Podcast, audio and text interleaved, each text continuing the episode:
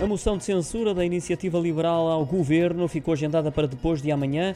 O anúncio foi feito pela deputada do Partido Socialista, Maria da Luz Rosinha. Concretiza-se assim a promessa feita pelos liberais a 29 de dezembro do ano passado, depois da demissão de Pedro Nuno Santos das funções de Ministro das Infraestruturas e da Habitação. Na altura, João Coutrinho de Figueiredo garantiu que a iniciativa liberal iria apresentar esta moção de censura ao Executivo de António Costa e acrescentou que quem a rejeitar estará a ser conivente, cúmplice com o Governo, que está em absoluta desagregação, segundo Coutrinho de Figueiredo, e a contribuir para o estado no qual o país se encontra atualmente.